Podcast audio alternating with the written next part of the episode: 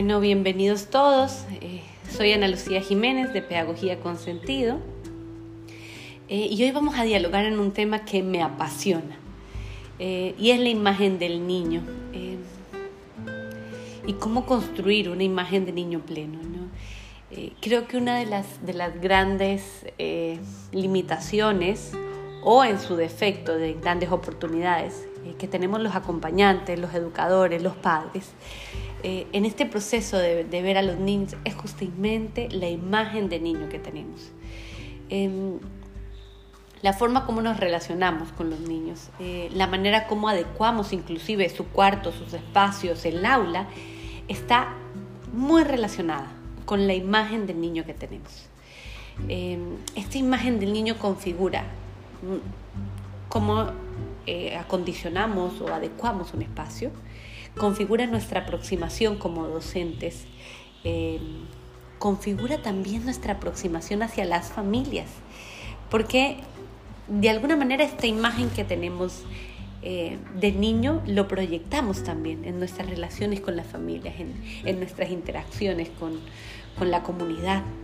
Eh, esta imagen de niño que tenemos configura y da forma también a cómo consideramos o cómo vemos el aprendizaje. Entonces el repensar de alguna manera esta imagen de niño es trascendental eh, y es un poco lo que vamos a ir haciendo hoy. Sabemos y lo hemos analizado desde el principio, este proceso de transformar la educación y transformar nuestra práctica es un cambio de paradigma, es un cambio de mirada, es un cambio de, de, significado. ¿no? Y es un poco lo que hemos estado llevando adelante en este proceso de, de pensar desde la pedagogía con sentido. Em, quiero empezar con una, frase de, Loris Malaguzzi que a mí me encanta y que habla mucho de la mirada del niño y es debemos atribuirle al niño un enorme potencial y los niños deben sentir esa confianza. El profesor debe renunciar a todas sus ideas preconcebidas y aceptar al niño como un co-constructor Em, cuando analizamos esta, esta frase, bueno, eh, una de las cosas trascendentales es este renunciar. Y es que creo que cuando elegimos, decidimos, nos montamos en este camino de transformar la educación, eh, tenemos un montón de, de, piedras en la mochila que tenemos que lanzar y a las que tenemos que renunciar.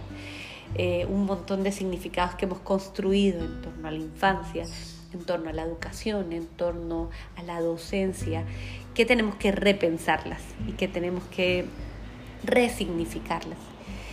Y aceptar al niño como lo que es, como un constructor, como un co-constructor de procesos de, eh, del aula, de eh, conocimientos, de comunidad. Entonces vamos a analizar un poco juntos qué es esto de, de resignificar la mirada del niño. ¿no? Eh, vamos a mirar, bueno, la imagen de un niño capaz, eh, un elemento trascendental en esto, ¿no? Eh, los principios en torno a esta mirada de niño pleno. y finalmente vamos a terminar analizando un poco cómo, cómo acompañar, ¿no? Cómo acompañar desde la mirada de, de niño pleno, justamente. Entonces, lo primero que quiero es que cada uno cierre los ojos, un minuto, cierren los ojos y piensen, ¿qué imagen tengo de los niños? Cómo los visualizo. Cuando pienso en un niño, ¿qué palabras vienen en mi cabeza? Voy a dar unos segunditos para que cada uno intente cerrando los ojos pensar.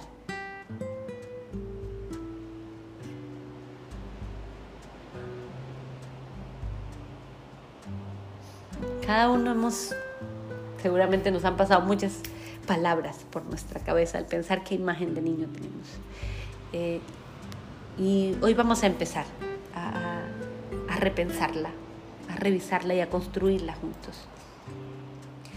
Ahora, ¿de dónde partimos? Eh, esta idea de niños capaces es una idea que muchos enfoques eh, diversos, Montessori, desde Waldorf, desde Regiment Approach, han venido señalando, han venido resignificando, ¿no? Una mirada de niño capaz, competente, potente, eh, lleno de potencialidades. Em, Y definitivamente desde una mirada respetuosa y socioconstructivista podemos afirmar y confiar en la capacidad innata del ser humano, esta capacidad para aprender, para crecer en interacción con el entorno, para crecer en interacción con otros. Eh, y es ahí donde, donde, donde debe estar nuestra mirada, cómo, cómo permitimos, cómo acompañamos a este niño tan pleno, tan capaz. Esta imagen de niño rico comprende por ende una serie de valores.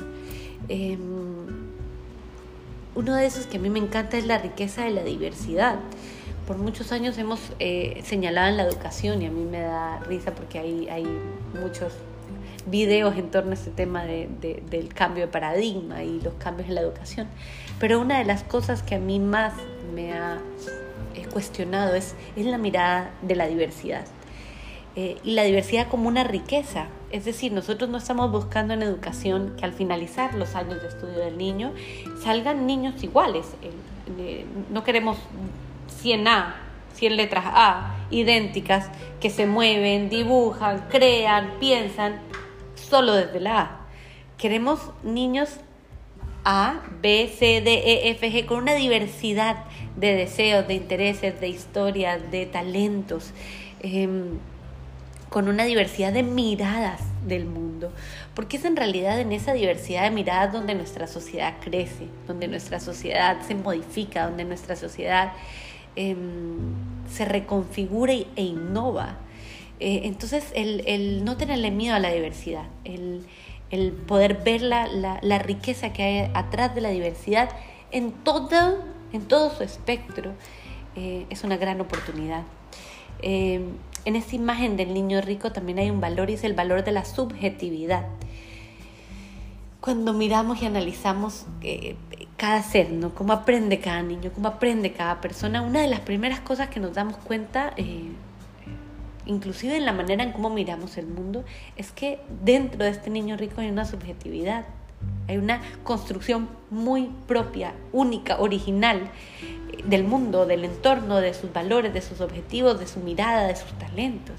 Entonces tener en cuenta que los niños en sus construcciones hay un valor subjetivo importante que va a estar configurado por su historia, por su cultura, por sus experiencias previas. En esta imagen del niño eh, potente, rico, lleno de, capacidades, eh, el valor de la incertidumbre de los procesos también es trascendental. Eh, una mirada en, donde sabemos y conocemos que cuando nos planteamos un niño capaz, un niño que además es un constructor de conocimientos, sabemos que va a haber incertidumbre en el proceso. Eh, debemos atesorarla, debemos eh, considerarla como esa gran oportunidad para ir más allá, inclusive de lo que yo como educador pienso, siento.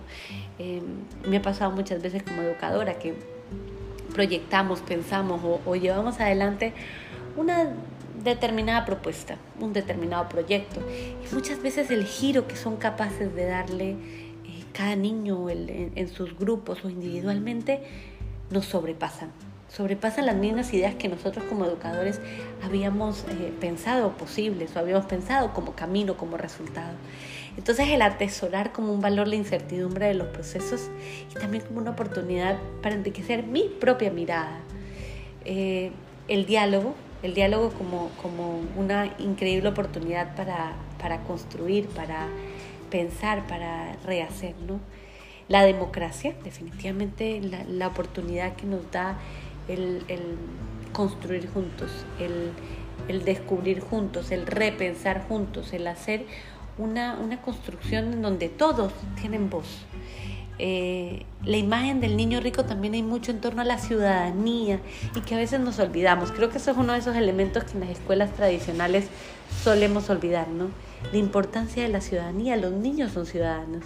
Los niños tienen mucho que aportar a su comunidad, tienen mucho nivel de soluciones que pueden eh, llevar adelante. Y por último, la importancia de la experimentación. En esta mirada de niño capaz, es un niño capaz de experimentar, es un niño capaz de descubrir, es un niño capaz de construir. Permitir promover esto es, una gran riqueza. ¿no? Este niño rico es un aprendiz activo, es un aprendiz que desde su nacimiento va buscando significado al mundo siendo co-creador de conocimientos, de identidad, de cultura, siendo co-creador de valores, eh, eh, siendo de alguna manera como, este, ser que va atesorando lo que va descubriendo del mundo. Esta frase eh, me encanta porque dice, bueno, la dice Loris Malaguzzi y dice, es necesario que estemos convencidos, nosotros los adultos, antes que nadie, de que los niños no son solo ostentadores de derechos, sino portadores de una cultura propia, que son ostentadores de una capacidad de elaborar cultura, que son capaces de construir su cultura y de contaminar la nuestra. Es decir, es como un boom en la cabeza, porque cuando la analizamos, eh, los niños primero no son solo ostentadores de derechos, son portadores de una cultura propia que puede invadir la cultura eh, adulta y que en realidad la alimenta de una manera extraordinaria. Eh, no, no, solamente son capaces de elaborar culturas, sino que son capaces de construir nuevas culturas y de contaminar la cultura nuestra como adultos. ¿no? Y aquí la gran riqueza de repensar nuestra imagen de niño, la, la gran riqueza de, de darle nuevo significado y, de no dejar nunca, no detenernos nunca en reflexionar cuál es esa imagen que tenemos de niño, ¿no? cuál es esa imagen eh, eh, potente, capaz, eh, rica, llena de potencialidad, llena de diversos lenguajes, llena de oportunidades de invadir mi propia estructura, mis propias ideas, mis propios significados. Y ahí los invito a resignificar. Eh, esa, mirada de niño.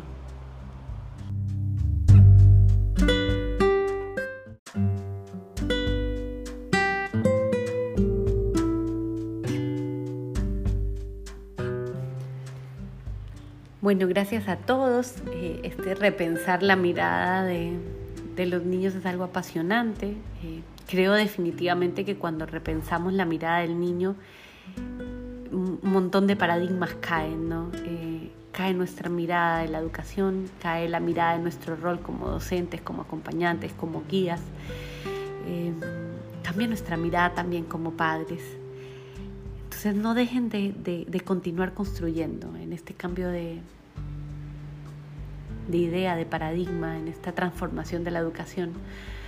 Eh, porque solo en, una mirada inquieta, en una mirada curiosa, en una búsqueda incesante, por el conocimiento, por el descubrir, por el entender, por el repensar, podemos realmente llevar a una transformación en la educación. Gracias a todos, eh, soy Ana Lucía Jiménez de Pedagogía con Sentido y los esperamos en un nuevo podcast.